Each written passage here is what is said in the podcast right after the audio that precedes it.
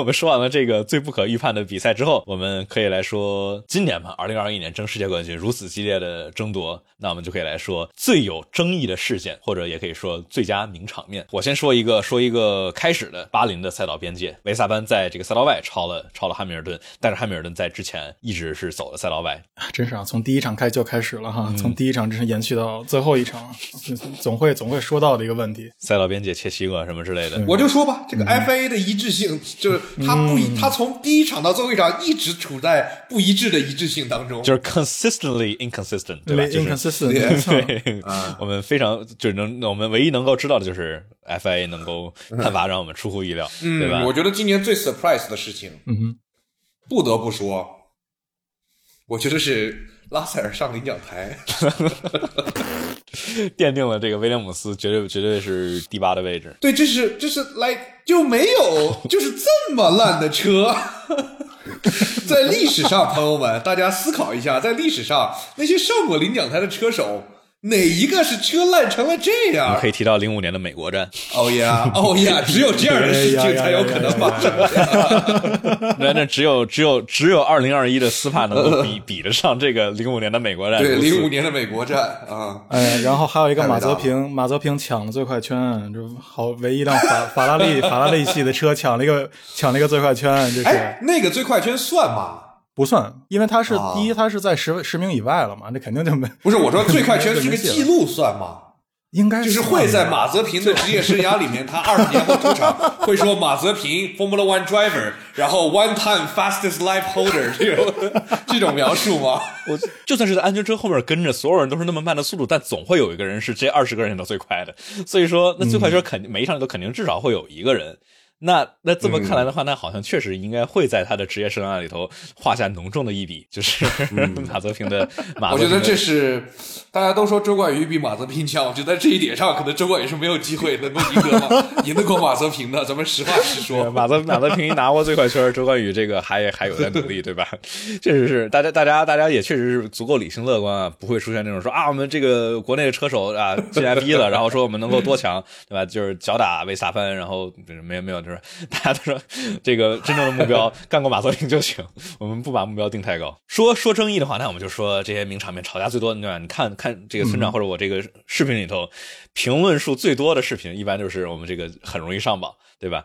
这个三个，我觉得是这三次碰撞，第一次银石，第二次蒙扎，第三次沙特，这三次可以说是今年这个跟冠军赛相辅相成的最有算是争议的，所有粉丝都都在吵啊，因为好像是没有没法很明显的去看出来说啊这一次里头就是这个人的锅，所以说我记得村长你当时说是赛道事故吧，蒙扎和银，我觉得都是赛道事故。不，首先呢，我现在已经不太支持我自己的这个关于把所有的事情都讲做赛道事。事故这一点，但是不不是我的错，是因为我发现 FIA 并不能够很好的清晰定义他妈什么叫赛道事故。对，是的。所以说我们现在应该换一个说法，就说这三次事故你都不能把它百分之百归为某一个车手的故意的决定。对，是的。啊，就是他都虽然说可能成分比例不同，但是都是两个人在争冠的路上。这个造成的一个事故啊，我觉得这么解释，就赛道事故到底是啥意思啊？这 rule book 里面也完全没说过什么叫赛道事故，但是他判罚老说一个叫 racing incidents，呀，就是 motherfuckers，这些人真的是给我们 做做评论的人制制造了巨大的麻烦。对，是啊，就是我们没有一个官方的解释，对吧？不像是这个技术规则，你多零点二毫米，你违规了就是违规，对吧？他故意，我觉得算是故意，对吧？他故意定义了一些很很大的一片灰色的地带，比如说两个车并排进入到这儿，然后需要给留足够的空间。那多大叫 significant alongside？那就就故意没说，对吧？然后就其实我个人认为，就是说赛就是所谓的赛道事故，其实就是两个人都有能力去避免的事故，但是两个人都选择了没有去避免，对吧？你看，比如说银石维萨潘，他能有能力再往左来点，对吧？汉密尔顿他有能力再多多踩点刹车，多少带点速度入弯，对吧？然后蒙扎的话，维斯塔潘可以走左边，然后汉密尔顿能够给维维萨潘多留点空间，在沙特里头，维斯塔潘能够不踩那么死的刹车，汉密尔顿能够直接就过去。我知道了，我们可以给他定性为这个霍纳说的好，叫做 light and race。Light Race 事件，It's all about let them race. It's all about racing. 对，all about racing. Let them race. 对，Let them race 事件。OK，那那就是这些全都是最佳最佳名场面。然后其实还有什么名场面？就是之前我发了一个那个所谓的抽象画嘛，就是呃，今这个赛季太太著名的场面，什么阿塞拜疆老汉的 Break Magic，这场面真的是太太经典了。那张那张照片，一号弯对吧？汉密尔顿头也不回的 Think Different，就。就过去了。呃，OK，还还还有什么争议事件呢？我们来，我们不要刻意找争端嘛，对吧？这个还是和谐 开心一点点好吗？啊，没有没有没有争议，这不是好事儿吗？那没有争议是好事儿，那我们过，那就过吧。我们我们争议的事件，大家在整个赛季都已经讨论。争议事件，我要说一个，为什么他们老撞维特尔呢？沙特站自己为什么老转呢？哎呀，要从要说这个 racing incidents，那那维特尔的那才多呢。哦，维特尔，来给他一下。匈牙利，匈牙利，维特尔，Kimi 跟 Kimi 跟维特尔吧。Kimi 跟维特尔，奥地利撞了，然后啊，奥地利没错没错。维特尔在巴林撞了奥。哇，那个真的是给他狠狠的来了一下，让他结束。那下太那下好猛啊！两个人都出去了。维特尔本来想开开心心过个生日，结果咔，一个巨大的红色飞了，直接真的直接飞了。然后最最最惨的应该是沙特站，维特尔的赛车零件就各种气动套件，就每一个弯都是，就各种各样的碳纤维碎片。而且 Kimi 这个赛季老欺负维特尔，老朋友嘛，对吧？对啊，走之前我要给你留下所有我能留下的，所有的印记都留在你身上。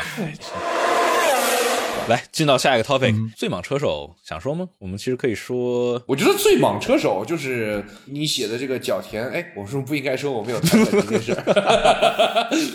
我们可以来讨论讨论这个，这只是潜在的潜在的人选，我们可以来看看他到底算不算莽呢？我觉得莽是说呢，就是你是一个，我觉得如果说是驾驶风格最激进、最狂野的话，我觉得可能还是维斯塔潘。对对对，维萨潘，我觉得这确实当之无愧。但是他是把这个自己的驾驶风格发挥到了效用的极限。就他这么开，是因为这这个能让他取得最好的成绩。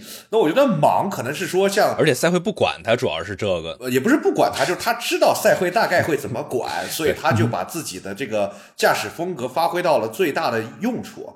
呀，我觉得莽的话，可能是说像这个叫什么来着？呃，像鱼雷这种行为，对吧？嗯，这个赛季。呃，我觉得角田，我觉得角田开的挺好的，我我我我越来越喜欢角田了，而且我觉得角田下个赛季会 surprise 我们所有的人，surprise，as Japanese says，surprise，surprise，我觉得角田吧，就是第一场。太精彩了！这个开场这个首秀，让我们有了一个过高的预期，然后再加上加大师的不错发挥，然后这个造成的这一个反差萌，然后在接下来的这么多站里头，角田特别是上半年，我觉得角田还是太怎么说呢？有点 overdrive，对吧？就感觉太去过猛的推。你看他多少？主要就是他这个。哎呀，每次语音说的都好凶啊！年轻的日本人学会了新词儿。哎，我觉得是这样的。关于这一点，我其实真的想吐槽一下，就是他妈的转播方真的是刻意在制造很多的矛盾啊！对，这肯定是，肯定是。大家明明啊，我觉得这一点大家还是要稍稍微有一点清醒的认识。至少听了这期节目的，就不要把那些转播画面里面讲放出来的东西太当回事儿。我觉得之前好多人说，哎呀，说汉密尔顿怎么老抱怨这个，老抱怨那个，就主要是乔菲纳奇抱怨这个，抱怨那个，转播也不给不给大家放。你这个突然 drive by 要来一个汉密尔顿在这争冠军赛的时候，他在对，然后维斯塔潘说话又听不清说的是啥，对，这加密语音谁都听得懂，所以就只能放清晰话又多的汉密尔顿。对，所以说那那你说又在争冠军赛，然后又嘴比较碎，然后抱怨这个抱怨那个，那不转播你转播谁呢？对吧？就是说这个转播嘛，他们肯定会挑最有意思、最有话题，然后最吸引大家注。意力的东西来转播，然后也会造成一定上的选择性偏差。所以说，所以大家为什么觉得这个汉密尔顿老抱怨呢是，一是他确实可能抱怨的比较多，二是大家这个转播比较经常去给大家听汉密尔顿抱怨。然后包括角田，其实就就是你像你刚才说了嘛，对吧？就是他老生气，老生气，但是确实是有了这个 narrative 这个叙事之后，然后赛会的话也会去，哎，他又抱怨，那来来放上去，放上去。呃，但我其实觉得角田有的时候还是有点鱼雷，就是说不不一定说莽，反正就是有的时候那种 dive bomb，对吧？就是离着大老远，然后。结果杀进来，比如说沙特站去超维特尔，然后巴西站超斯特罗尔的时候，对吧？就离着大老远，然后晚晚杀急杀，结果没他控制住，然后一个转向过度，然后把别人给撞了，稍微有点极限吧。就是但毕竟第一年，而且这么年轻，我觉得还有确实有很多发挥的空间。好多好多人就是都说，哎呀，角田这应该没了，然后被替什么之类的。我觉得，毕竟我觉得红牛也是过了这两年之后，意识到了太去 push 一位车手会造成不大好的一些一些后果，所以说应该。但愿他们能够 能够多耐心一点吧。哦，我觉得大家可以把角田想象成，呃，我我我觉得角田是有机会成为下一个维斯塔潘的。哎呦，非常高的评价。呀，我觉得角田真的很让我很我很喜欢看他的这个赛车的感觉，而且我觉得大家不要忘记一个事情，就是二零一八年的时候，角田还他妈在日本开 F 四。主主要是角田这个二零年的 F F 二非常，特别是下半赛季特别特别精彩的发挥，最后拿个第三，就是哇，就让大家感觉耳目一新，就是哎这这小小哥啥时候来的？就前面没太怎么注意，然后突然一下子感觉这么棒的发挥，然后就突然都变成了所有人说哇他可能进 F 一，可能进 F 一，然后确实进来了，然后这确实确实是就是如此这种快速的晋级，非常的。对吧？我们老说是这种在 F 三、F 二跑那么多年，然后没太多进展的话，是能够体现一些事情，然后非常快速的往上跳，也是能够体现另外一方面的事情，没有任何的含沙射影。嗯，哎哎哎哎，不，我就觉得说这个赛车手啊，什么素质啊、专业呀、知识啊，都是可以后来学的，但是这个赛车的天赋和感觉。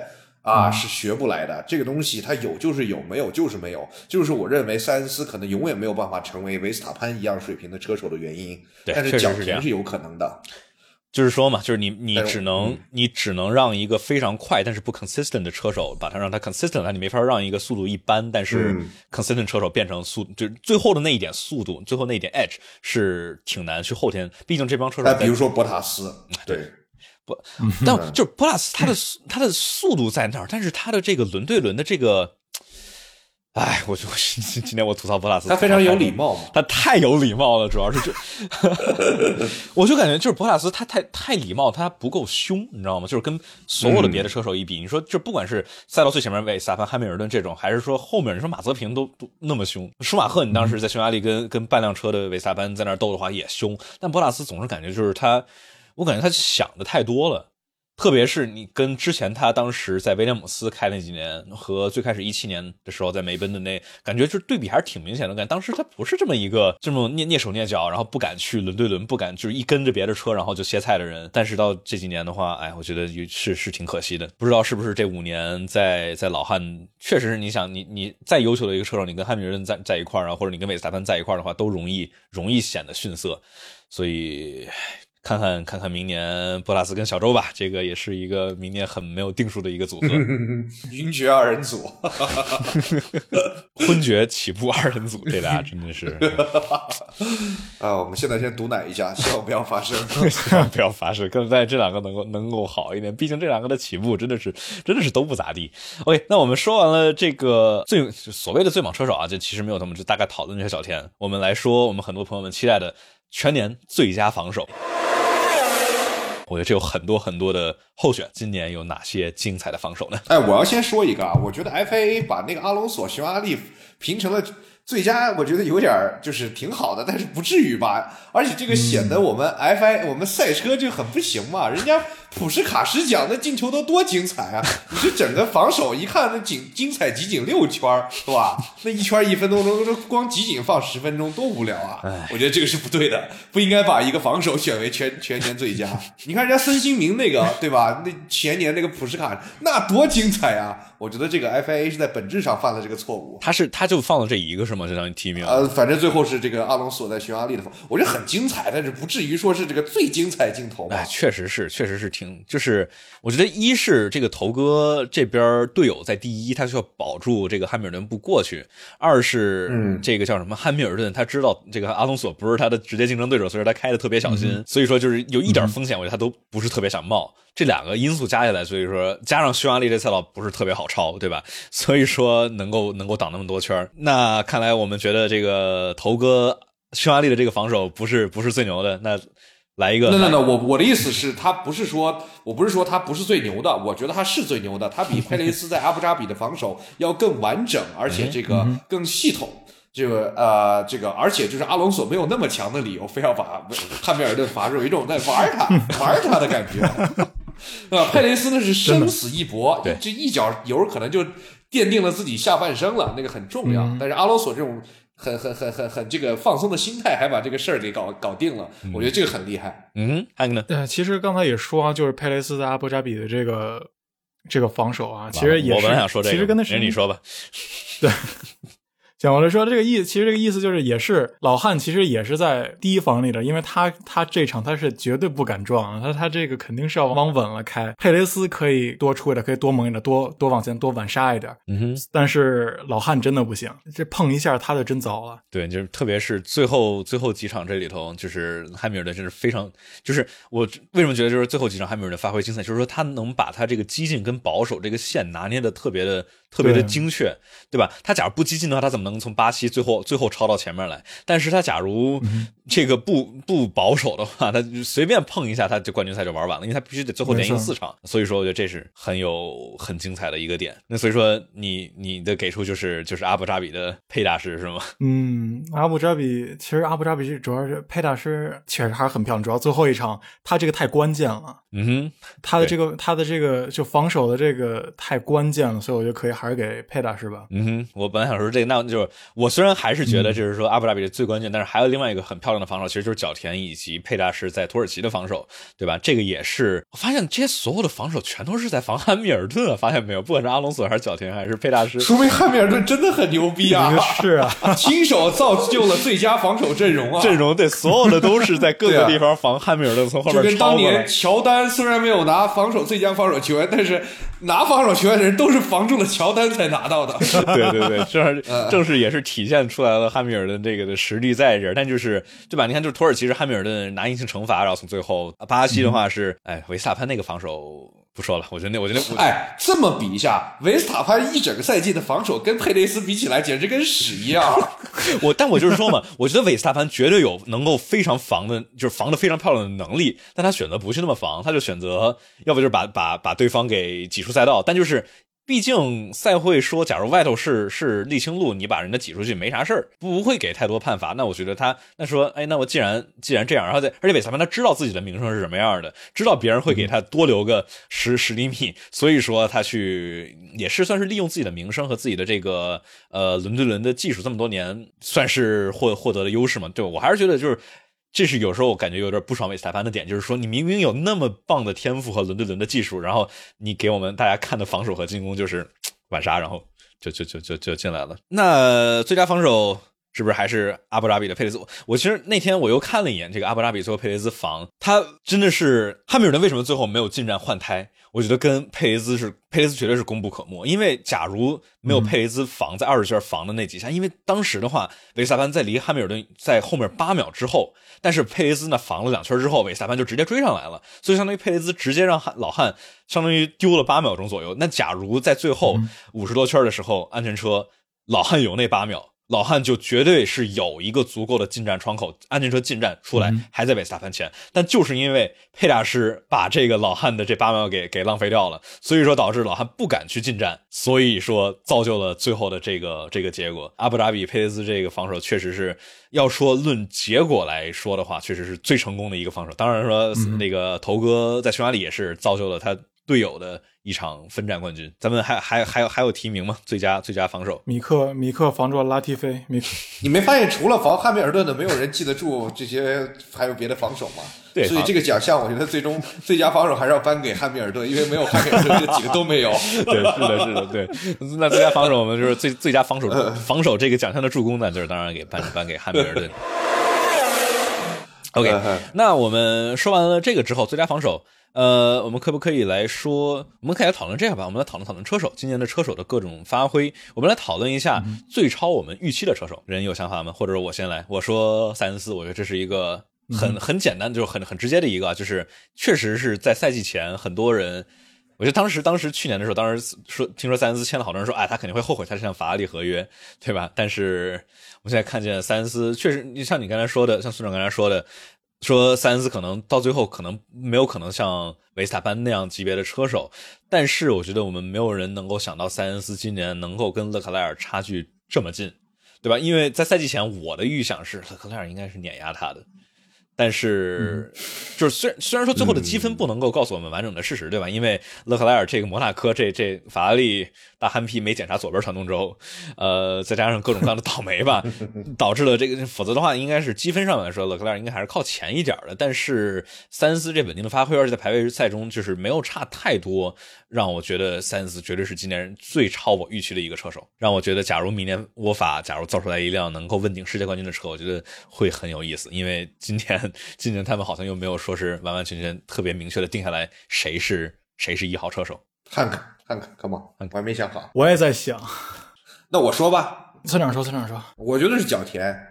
嗯嗯啊，真的，我觉得是这样的，就是所有的车手今天的排名，什么啊表现啦，汉密尔顿、维斯塔潘、博塔斯、佩雷兹，他们已经表现出来了自己大概的实力。塞恩斯更是前两年一年第一年第七，一年第六，对吧？人家实力其实已经展现出来了。包括诺里斯，对吧？之前跑的也不错，诺里斯其实也是，对吧？之前上个赛季也登了两次台嘛，再加上这个赛季毕竟车也变快了，所以拿到现在这个成绩也不惊讶。所以我觉得还是角田作为一个。呃，新人上来了之后，他能跟我觉得，而且他表现越来越好。现在居然能跟加斯利在他最后一场阿布扎比排位赛比加斯利还要高嘛？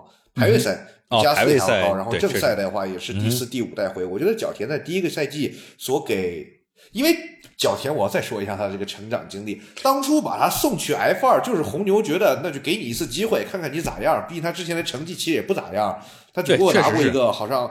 日本 F 四的冠军还是亚军，他就就就就就是就还行，就没有那么亮票，你居然中了，你知道吧？嗯哼，啊，这个是我觉得，如果我们要说最超出期待，那 Yuki Tsunoda 居然能在自己的新秀赛季拿了一个第四，而且还多次这个拿积分，第六、第七也也也拿过两次，呃，我觉得这个是令我最惊讶的，那真的是变废为宝。但我觉得角田在年中的时候有一段时间稍微有点，就是他最开始和最后，呃，我们明显的我觉得能够看出来一个好的点，就是说角田在在年末的时候是一个明显的上升趋势的，对吧？就是这是让我们觉得就类似于法拉利，对吧？我们能看见法拉利相对于去年来说很明，就相对于去年来说不大可能再下降了，这一个明显的上升趋势，让我们觉得他明年应该很有希望。看有没有来最超你预期的车手？佩塔师算吗？可以啊，我觉得佩塔师就是其实对啊，佩大师迪能来这儿，然后从开始的几场习惯习惯车，然后再到能够给红牛这么多的战术策略的选择，尤其从他的保胎来说，嗯哼，适适应的也很快。然后最后在呃 Max 出出点的问题时候，也会巴库那场也能自己拿个赢拿个冠军回来。然后再加最后一场的这个发挥，我觉得佩大师佩大师其实真的挺不错的。嗯，这样我再提一个吧。阿隆索，我觉得阿隆索挺超我预期的，因为他最开始宣布他那个阿聘先宣布签阿隆索的时候，当时想，这四十多岁的老家伙回来，他他回来干啥来了？我当时想说，你说你这宝贵的席位，你说你要聘，你又没有别的车队，对吧？你说你这宝贵的席位留给留给年轻车手多好，留给皮亚斯特里，留给庄宇多好。但是这个头哥今年这一整年的赛季向我们证明说，这头哥宝刀还是未老，最佳新秀。最佳最佳新秀，最佳新秀，对，呃，真的是超我的预期啊！不过确实这也是相当于侧面的验证了，就是奥康其实也是挺不错的，因为我们去回头看头哥之前的那些队友，对吧？你说什么马萨呀，什么莱克宁啊，这种就拿世界冠军和差一点拿世界冠军的车手都被按在地上摩擦，然后结果你看再加上之前的范多恩这种，就是就是。直接被打打跑的那种，奥康居然能够跟头哥打的有来有回，而且就是更有意思的是，就是头哥特别是在之前经常是这种把车队，或者说至少我们外界看起来是把车队里头搞得有稍微有点僵，但是今年这么相对来说车队里头啊，这个我觉得还是大家回去多看看历史，这个奥阿隆索待的车队不僵的应应该还没有，头哥搞政治这个，希望大家还是能多了解一下，就是围场第一政治家的话，绝对是阿隆索没跑，对吧？我觉得就是选对最牛的，对啊。当初能够干出来，就是把这个迈凯伦的资料直接发给莫斯利，然后就是来威胁 Ron Dennis，这对对对，然后让自己这个和汉密尔顿吧，反正就侧面帮了汉密尔顿，自己居然保住了所有的积分，然后把车队搞惨了之后，第二年跳走了。哇，这一套太骚了，这个操作。那不说第二年跳走了，然后再来了一个 Nelson Piquet Jr. 的撞车，然后又去了法拉利，我操，太牛逼了。就不得不说，然后又去了迈凯伦，然后但是是跟本田合作。头哥这个选队的能力真的是无人能及，我觉得。嗯，对。呃，OK，那呃，超预期的车手我们说完了，我们是 超预期，这是我们这个叫什么？我们非常的正面对吧？我们来说低于预期的车手，我们坐在我们的家里，我们来去批判一下世界上最顶级的赛车运动员。我们来说，二零二一年对于我们来说最低于我们预期的车手。那我们来说一个比较艰难的选择。嗯哼。来说吧，我觉得马泽平低于了我对他的预期，是吗？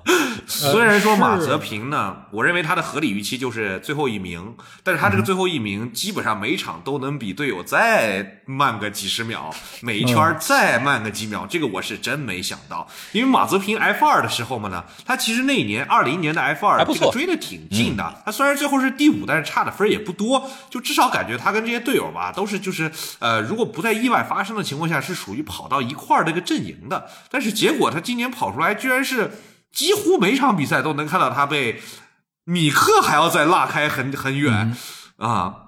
这个是我比较 surprise 的。特别是我们看米克的这个低组别生涯，是米克是比较出名的，比较慢热，对吧？他每一个新的 F 三啊、F 二，他都是得花一年适应适应，然后第二年哎还不错。但是米克这个第一年的 F 一，然后居然能够比马泽平就是优秀这么多。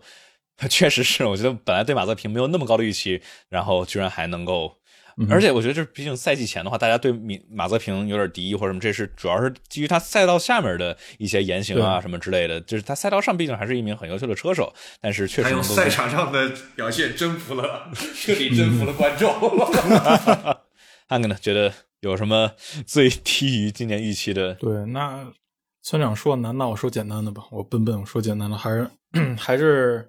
里卡多吧，这个简直是最从太简单了，真的是这个跳槽跳槽真的太简单了。跟跳槽车手里面可以说是就 underperforming，真的是非常的都不能说慢热，他热起来了吗？他他他在他在蒙扎热起来了一场，对蒙扎确实热起来了一场。然后对里卡多真的是那一场很亮眼。之后的话，因为尤其前几场和在夏休之前吧，可以说在夏休之前一直都是跟诺里斯的差距。一直都是在那里的排位上差排位排位速度，记得差的差的差不差相当多。你想这个奥地利的排位，它能差个点四点五，这么短的一圈，它能差那么多，就是在放在别的长一点的赛道，都估计能够差出来点八左右了。就奥地利，感觉奥地利这个赛道是特别特别凸显，就是他们俩驾驶风格跟里卡多这块不一，就是怎么说呢，不太匹配的点，对吧？因为迈凯伦，我们就这几年其实一直都是它的低速性能，特别是前前。部分的抓地力是非常薄弱的，它需要这种特别奇怪的、这种特别特别晚刹车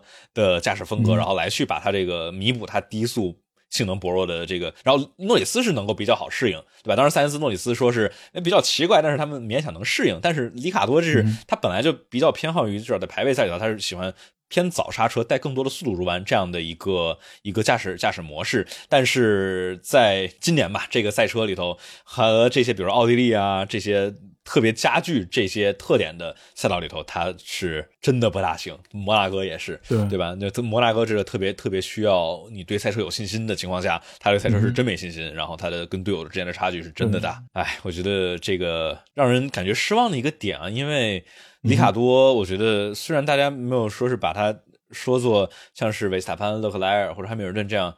但是绝对是最顶尖的那一批车手，不管是轮对轮还是速度。但是，所以可能就是迈凯伦的本本的可能期望也是要把这个有更有经验的一个车手带进 带进迈凯伦来，然后结果这玩意儿咔咔打脸，这就有点对啊。就本来想着说是我们重重金，我记得他的工资跟诺里斯谁高，我都我都其实。记不得，但是本来想着说重重金请过来一个一个有经验的车手，然后结果变成了一个，我甚至觉得迈凯伦肯定是有点后悔放塞恩斯走的，因为当当时记得听扎克布朗采访，他说是他们其实能够让塞恩斯走走的不那么简单。但是我觉得当时塞恩斯跟扎克布朗他亲自跟他说嘛，说法拉利找他给他发 offer，然后扎克布朗说他能够理解，对吧？法拉利找他的话，他不太可能不想接，所以说就还是放他走了，因为想的是知道有里卡多在替，但是这没没太能够接替到。我觉得里卡多还行啊，啊，还行。那他跟队友。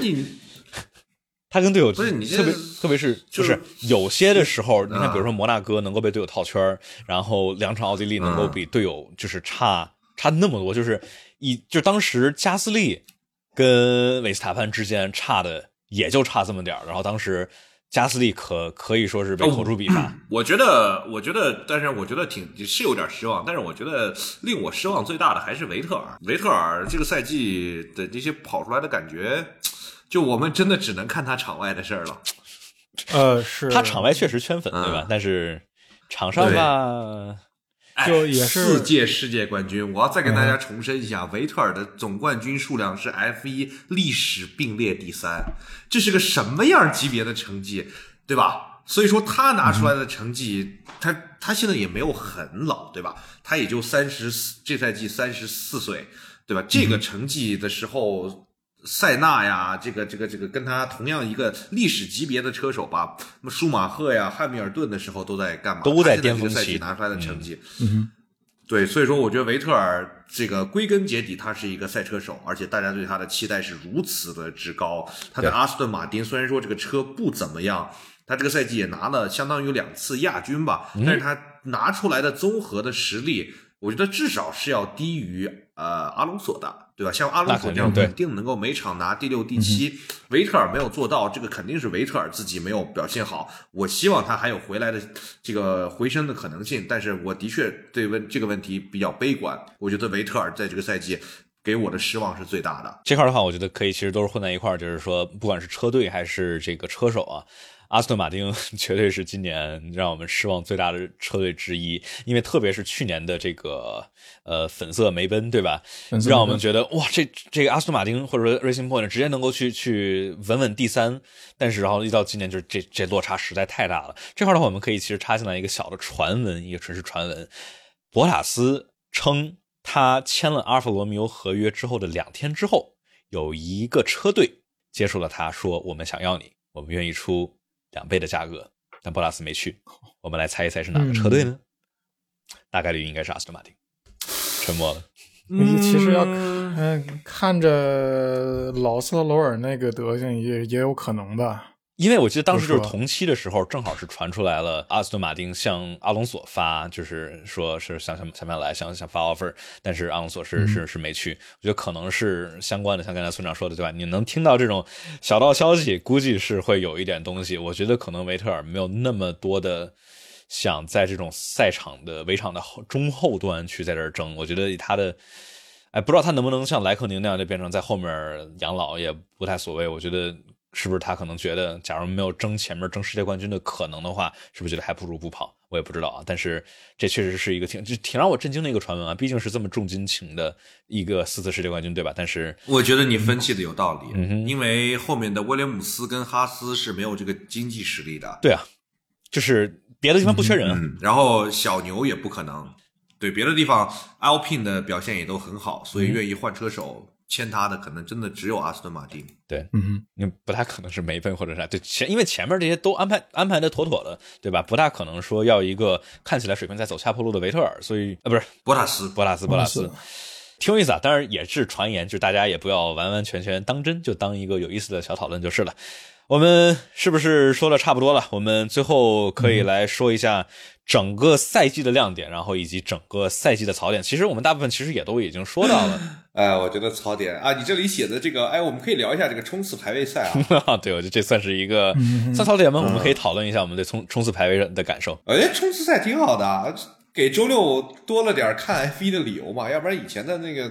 周六看排位赛，你就只用看 Q 三最后十分钟就行了，前面真的无所谓啊。那 Q 三你可以跳着看嘛，对吧？你知道第一圈跑完之后，然后就跳到第二圈跑就是了，就就两分钟两分钟。嗯，对于收视来说肯定是有效果的。嗯，而且我觉得确实是对他们这个经济上面是能够让。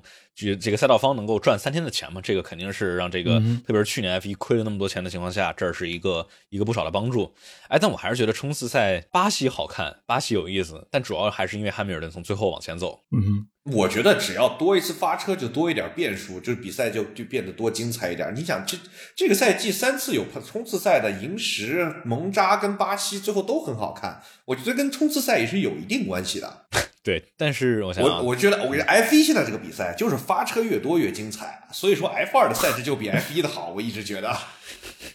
对，因为就把它，分拆拆成三段嘛，对吧？就是，哎，对嘛，跑圈谁不会跑嘛？跑圈能跑出什么问题来吗？只有发车才是精彩的。发车，所有车都并一块儿，然后只是看车手在瞬间的这些选择。因为跑圈大家都跑过，跑过无数圈了，就是一遍一遍的跑战术什么之类的，确实是。然后这个冲刺排位吧，据称是明年可能会加到六场，但是我们。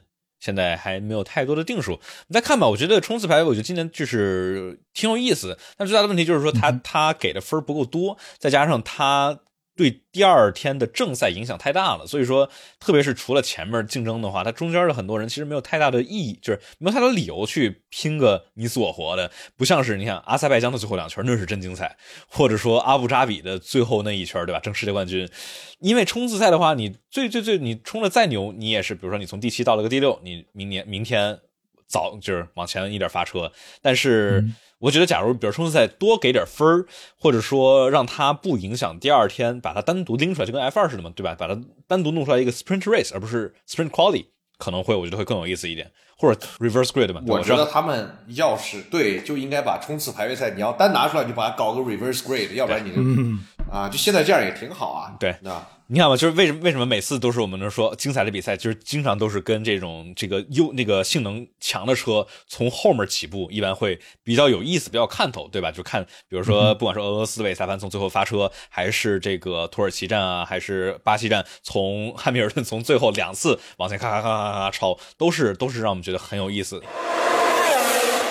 我们可以来说一说全年的搞笑，今年有什么有意思的搞笑的名场面吗？呢？今年整活的可太多了。其实我最喜欢的还是还是就是巴库是吧？是那个巴库阿塞拜疆的那个阿拉提菲的那个。上次我说的 就是对他的那个 engineer 的那种混乱 update，真的太奇怪，就是那种 stay out of the track，就真的 stay out，stay out，stay out，stay out。他说了五遍还是六遍？没错，一般对了才说嘛。一般来指的 stay out 是你让你待在让让你待在赛场上。他说的这个 stay out of track 就是说。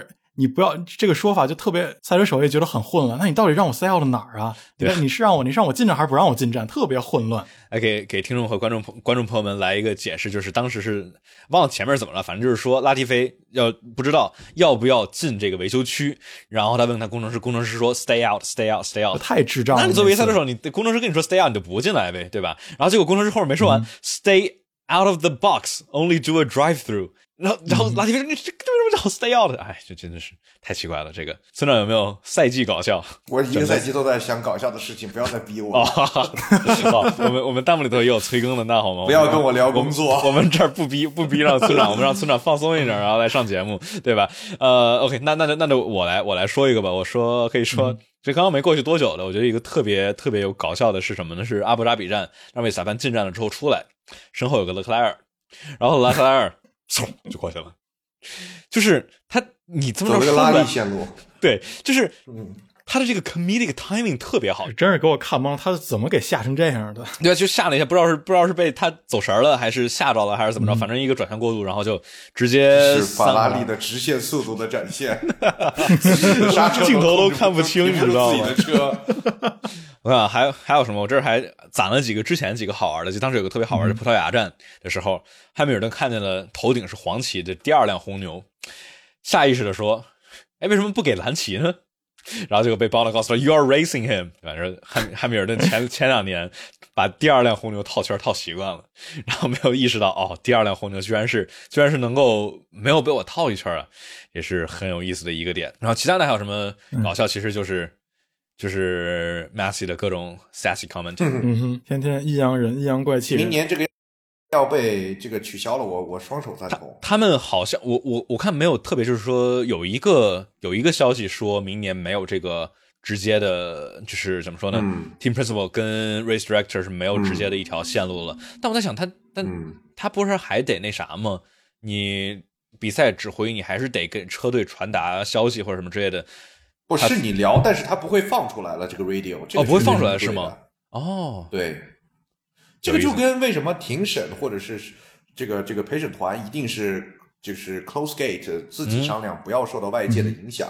这个今年 Michael Massey 放出来这个太争议性太大，而且对吧？被民众所绑架。Michael Massey 每说的一句话，他都知道自己会有这个几千万人来 judge 他的这些判罚。我觉得这个对于他来说是不公平的，所以我双手赞同，应该把它取消掉。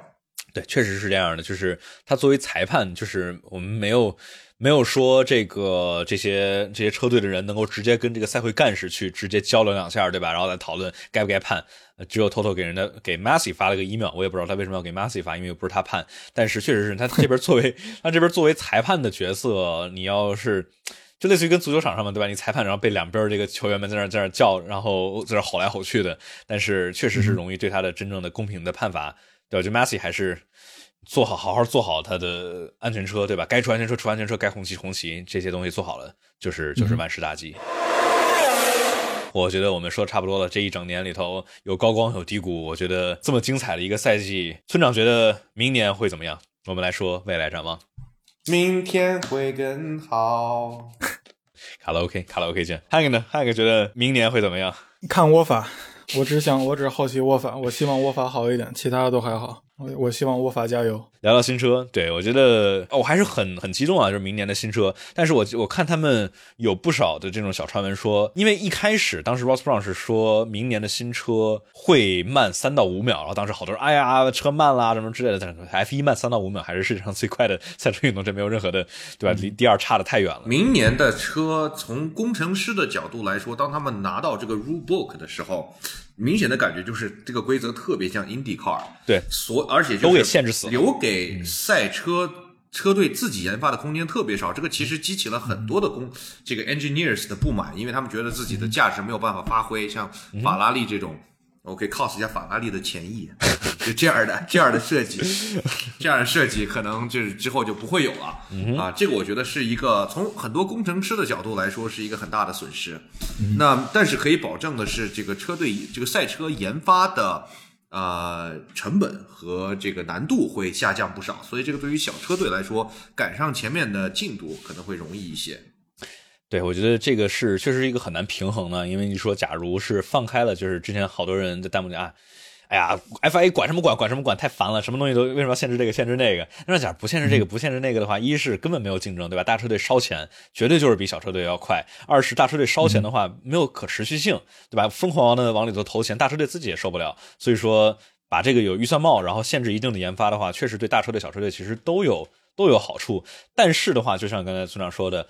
你假如限制的太死了的话，那 F 一本质是一项工程运动，是一项研发，对吧？我们是很期待看到，哎，不同的前翼解决方案，砍地板的时候不同的地板解决方案。不是我说的啊，是那些工程师说的。我是觉得 你刚才提到的那个点，我提到的不是我说的，我的观点是大家最好 竞争性高一点，不要对对，真的是你招了这么多人，就设计出来一这样一前翼，然后快了零点一秒，然后花了这么多钱，然后还跑到前面成火星车了。其实这比赛没那么好看。对，是的，就是。还是一个平衡嘛，对吧？就是如何去平衡这个足够的创新性和足够的竞技性。就是我们过去几年来看到，这这这个创新性和竞技性往往之间是是相悖的，对吧？你有我他们他们在之前最开始的时候规则说是会慢三到五秒，但是说最近他们有些车队里头说，现在基本上已经达到了呃今年的车的速度，然后在明年的年末可能会比今年的速度还要更快。我觉得让就是可能是他们当时这个 F 一的 Ross Brown 的团队可能有点。低估了车队们的找漏洞啊，或者说工程能力，对吧？你说虽然限制的这么死，对吧？你说明年的话没有导流板了，对吧？然后地板也就也就那样，然后那么多的前翼什么之类的，我们来看见各种花里胡哨的气动套件的零件，全都是给给不让玩了，对吧？因为你玩的气动越多，脏气流越多，全给限制死了，就没全都是。而且其实 F 一一直以来的规则就是为了让车越来越慢，因为车实在快的太快了。你知道 F 一的赛车如果再快十秒，没有车手的脖子会受得了的。对，是的，就是跟当时当时那个美国那个那叫什么来着，就是过弯的加速度太太高了，过倾斜弯的时候，然后让车手过弯的时候晕过去了。那个就是抓地力太强了之后导致，就是现在其实 F 一已经快到。就是 F 一的话，已现在已经基本快到人体的极限了，不仅是身体承受的极限，还是反应的极限，对吧？还有就是赛道的极限，因为你再快的话，很多历史赛道没法跑了，因为缓冲区不够，对吧？你你 F 一再快个百分之十、二十的话，摩纳哥的话，缓冲区就你再优秀的这种这个 Tech Pro 啊，对，没有用了，你你撞到墙上的话，你真真不大受得了。所以说，对。那个周冠宇自从加盟 Alpha Romeo 以来说的，当然他已经学会了那套公关话术，然后说了好多话，一点信息没有。但他一直在强调的一件事就是他要练脖子。对他看起来好瘦啊，真的是周冠宇看起来就跟别的脖子不行，对脖子太太太细了，可以向我取取经。真的是他这个这个赛季真的得好好把脖子练起来。